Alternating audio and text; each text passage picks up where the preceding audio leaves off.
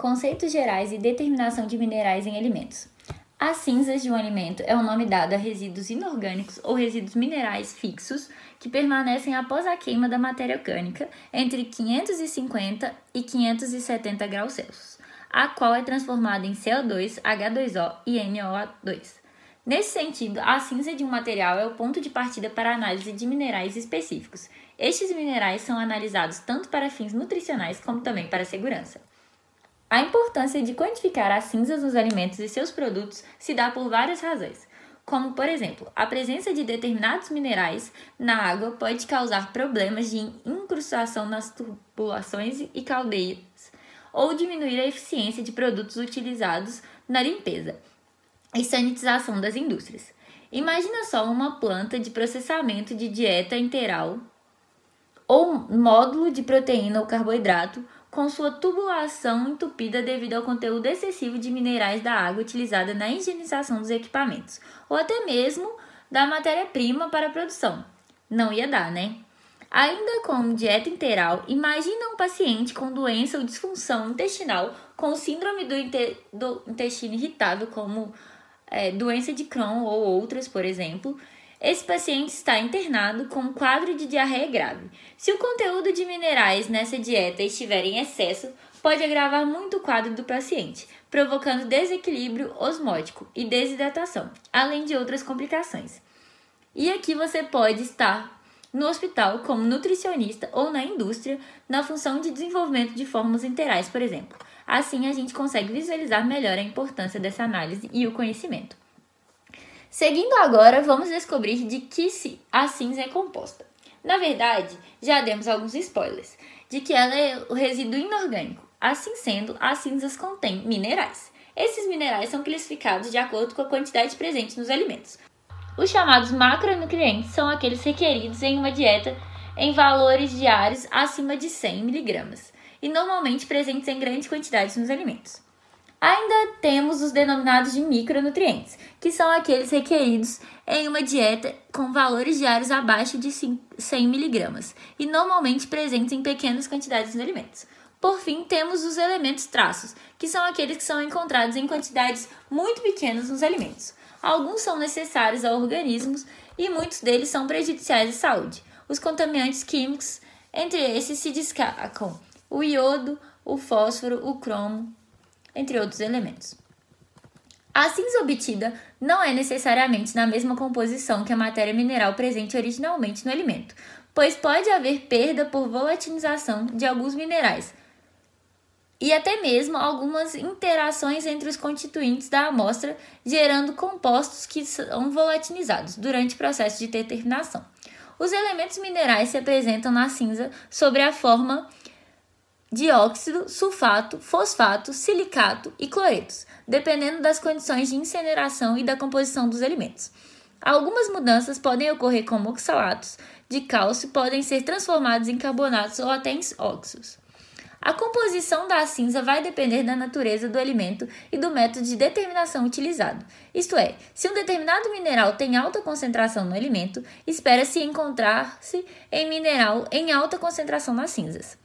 O mesmo para aqueles presentes em pequenas quantidades na amostra a ser analisada. Por exemplo, o cálcio é encontrado em alta concentração em produtos lácteos, cereais, nozes, alguns peixes e certos vegetais. Assim, espera-se que no resultado obtido da cinza desse alimento, o cálcio esteja presente em altas quantidades. O que já não ocorreria se estivéssemos analisando uma amostra de peixe, por exemplo, já que o cálcio não é um mineral tão encontrado em abundância. O raciocínio se aplica também em outros minerais e sua presença em alimentos. Além desses, o teor de mineral pode variar entre os alimentos devido ao solo que foram cultivados, os agrotóxicos utilizados, os processos tecnológicos aplicados. No caso de origem animal, a raça influencia a composição da ração e a idade do animal também pode ser um fator interferente na quantidade do mineral presente. Um exemplo é a castanha do Pará. Gente, o teor de magnésio de uma castanha cultivada no solo do Pará será diferente do teor encontrado em uma castanha cultivada no sul do país. O principal fator da alta concentração de magnésio da castanha de Pará é a quantidade desse mineral presente no solo. Ficou claro agora? Sabendo que os minerais são bem importantes para o desempenho e funcionamento adequado do nosso organismo, é importante exemplificar as funções que são indispensáveis, como função constituinte, fazendo parte de ossos e dentes, conferindo rigidez, fazendo parte de ações compostas, tais como enzimas, vitaminas e hormônios. Fazem parte de alguns tecidos brancos, como é o caso do fósforo. Mantém o equilíbrio osmótico nos líquidos do organismo, comportando-se como íons, colaboram na manutenção do equilíbrio ácido-base por poderem comportar-se como ácido ou base. Deste modo, eles devem estar presentes nos alimentos em quantidades e proporções adequadas. Fazendo um adendo, vale ressaltar que o elevado grau de industrialização no processo de alimentos traz consigo a possível perda de minerais. Devido ao fato de que muitos deles são hidroxolúveis, os alimentos preparados por muito tempo sob imersão em água perdem substancialmente minerais. Para manter o teor de minerais nos alimentos, a forma mais apropriada de aquecimento é o com vapor. Essa consideração é válida para que o consumo humano e para preparo da amostra em laboratório. Por exemplo, suponha que será feita uma análise para quantificar o potássio no feijão carioca cru. Se o feijão cru for colocado de molho em água antes da análise, depois ter a água do molho dispensada para depois ser analisado o conteúdo de potássio dessa amostra pode ter sido alterada. Isso porque o potássio é um mineral solúvel em água, daí a importância de se atentar a cada detalhe. Então vamos lá. Já conversamos sobre a presença dos minerais nos alimentos, suas quantidades e a importância de conhecer esse conteúdo.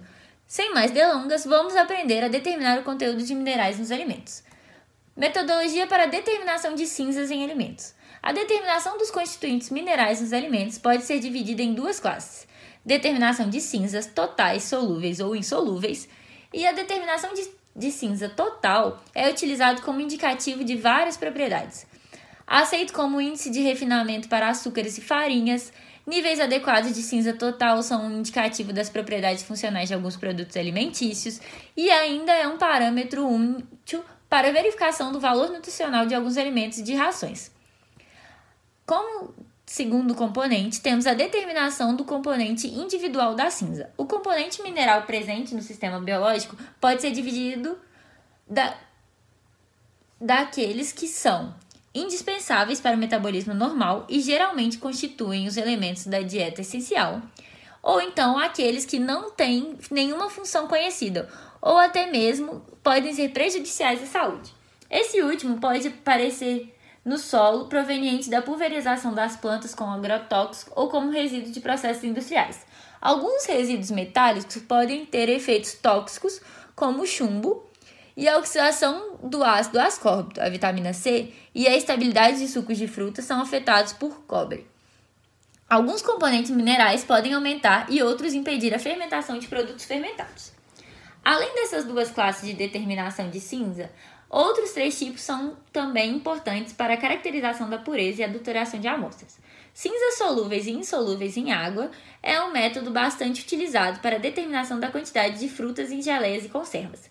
Cinzas insolúveis em ácido é uma determinação importante para a verificação da adição de matéria mineral em alimentos, como sujeira e areias em temperos, talco em confeitarias e sujeito, sujeiras em. A alcalinidade das cinzas é um método que leva em consideração as, que as cinzas de produtos de frutas e vegetais são alcalinas, enquanto de produtos carnes e certos cereais são ácidas. A alcalinidade das cinzas é devido à presença de sais de ácidos fracos, como o cítrico, que na incineração são convertidos nos carbonetos correspondentes. Essa técnica é utilizada para verificar a adulteração em alimentos de origem vegetal ou animal. Ainda temos a técnica que analisa resíduo mineral total. Ela leva em consideração as cinzas secas, que tem como características gerais ser utilizada para determinação de cinza total, mas também na de cinza solúvel em água, insolúvel em água, insolúvel em ácido e dos metais mais comuns que aparecem em maiores quantidades. É uma técnica simples e útil para análise de rotina. É demorada, mas pode ser utilizada devido a certos agentes aceleradores, ou então deixar durante a noite a temperaturas mais baixas, limitando também-se ao uso de altas temperaturas, reações entre os minerais e componentes da amostra, ou então entre estes e o material do cadinho. Temperaturas mais altas com maior volatilização podem ser um problema. Geralmente são mais sensíveis para amostras naturais, necessita de menor supervisão, pode ser utilizadas em amostras grandes. Existem diferentes tipos de cadinho, de acordo com o material que é feito, e a sua escolha depende do tipo de alimento a ser analisado e do método de análise. Os materiais utilizados incluem quartzo, alguns tipos de vidro resistentes a altas temperaturas, porcelana, ácido, níquel, platina e uma liga de ouro com platina. Os mais comuns são os de porcelana e platina, ambos com boa resistência térmica. Entretanto, o de porcelana é sensível a cálice e de platina é quimicamente inerente e tem alto custo. As temperaturas de incineração da mufla irão variar de acordo com as características do alimento ou produto a ser analisado. Algumas considerações para minimizar os possíveis erros no procedimento. O tempo de incineração é difícil de ser especificado, pois varia com o produto e com o método. Existem especificações somente para grãos e ração, que é de duas horas. Para os demais produtos, a carbonização está terminada quando o material se torna completamente branco ou cinza e o peso da cinza fica constante. Isso costuma levar muitas horas. A pesagem da cinza deve-se tomar alguns cuidados, principalmente com o manuseio do cadinho com a cinza antes de pesar, porque ela é muito leve e pode voar facilmente. Algumas cinzas são muito higroscópicas e devem ser pesadas o mais rápido possível num frasco com tampa. Para a determinação dos minerais individualmente, não se deve utilizar a determinação das cinzas secas, pois por este método vai haver muita perda de certos elementos, dependendo da temperatura utilizada. Entre eles pode ser analisado o chumbo e o mercúrio. Este método se resume em pesar um cadinho previamente incinerado e esfriado, após pesar a amostra da análise, incinerar em mufla a 500 a 600 graus Celsius, analisar a ausência pontos prontos que representam resíduo orgânico, retirar da mufla, esfriar em secador até atingir temperatura ambiente, pesar o cadinho com a cinza. O conteúdo total de cinza seca será obtido pela diferença entre o peso do cadinho com a cinza esfriando menos o peso do cadinho previamente incinerado e esfriado sem a amostra de análise.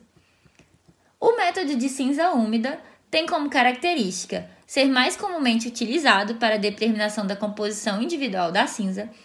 Além disso, pode ser utilizado em baixas temperaturas, geralmente a 350 graus Celsius, o que diminui a perda por volatilização. É rápida, Pode ser utilizado reagentes muito corrosivos, necessita de branco para os reagentes, não é prático como método de rotina, exige maior supervisão, não serve para amostras grandes. Este é utilizado na determinação de elementos traços que podem ser perdidos na cinza seca e também de metais tóxicos. A etapa de digestão pode ser feita com um ácido único, mas às vezes não é suficiente para a completa decomposição da matéria orgânica sendo principalmente utilizado o ácido sulfúrico, que não é um agente oxidante muito forte e a completa decomposição da amostra pode demorar, mas para acelerar o processo pode ser adicionado um sal, ou então o ácido nítrico, que é um bom oxidante, mas pode ser evaporado antes da oxidação terminar e também pode causar a formação de ácidos insolúveis. Contudo, o mais utilizado na determinação da cinza úmida é a mistura de mais de um ácido. A mistura mais utilizada é de H2SO4 mais HNO3. Para amostras ricas em açúcares e gorduras, é necessário evitar a formação de espuma. Para isso, usa-se H2SO4 até embeber a amostra e depois uma pequena quantidade de HNO3, com aquecimento entre os dois. Por último, pode ser adicionado H2O2 para complementar a digestão. A mistura de três ácidos, H2SO2 mais HNO3 mais HClO4, é um reagente universal, mas requer controle exato de temperatura e alguns minerais, como arsênio, chumbo, ouro, ferro, entre outros, podem ser volatilizados. Ao analisar os elementos de forma individual, pode ser feito através da cinza por via úmida, que está pronta para ser utilizada para análise individual de cada elemento. Os métodos que são empregados nessa análise são absorção anatômica, emissão de chama, colorimetria, turbidimetria, titulometria. Todos os métodos, com exceção da titulometria, são métodos instrumentais em que os equipamentos utilizados são sofisticados e caros. Exigem regra para a obtenção de resultados precisos e exatos na análise de traços de metais que estão presentes na ordem de nanograma, como as seguintes: todo material utilizado deve ser o mais puro e inerente possível. Este requerimento são obtidos principalmente com quartzo, platina e em menor grau com polipropilenos. Limpeza dos equipamentos e do cadinho por banho de vapor é muito importante para diminuir a interferência e a absorção dos elementos. Para diminuir os erros sistemáticos, recomenda-se o uso de microtécnicas com pequenos equipamentos e cadinhos. Se elementos voláteis vão ser determinados, o sistema deve ser fechado e a temperatura mais baixa possível. Os reagentes e materiais de laboratório devem ser o mais puro possível. Além disso, deve evitar a contaminação do ar do laboratório e manipulações e etapas de trabalho devem ser restringidas ao mínimo para reduzir contaminações inevitáveis.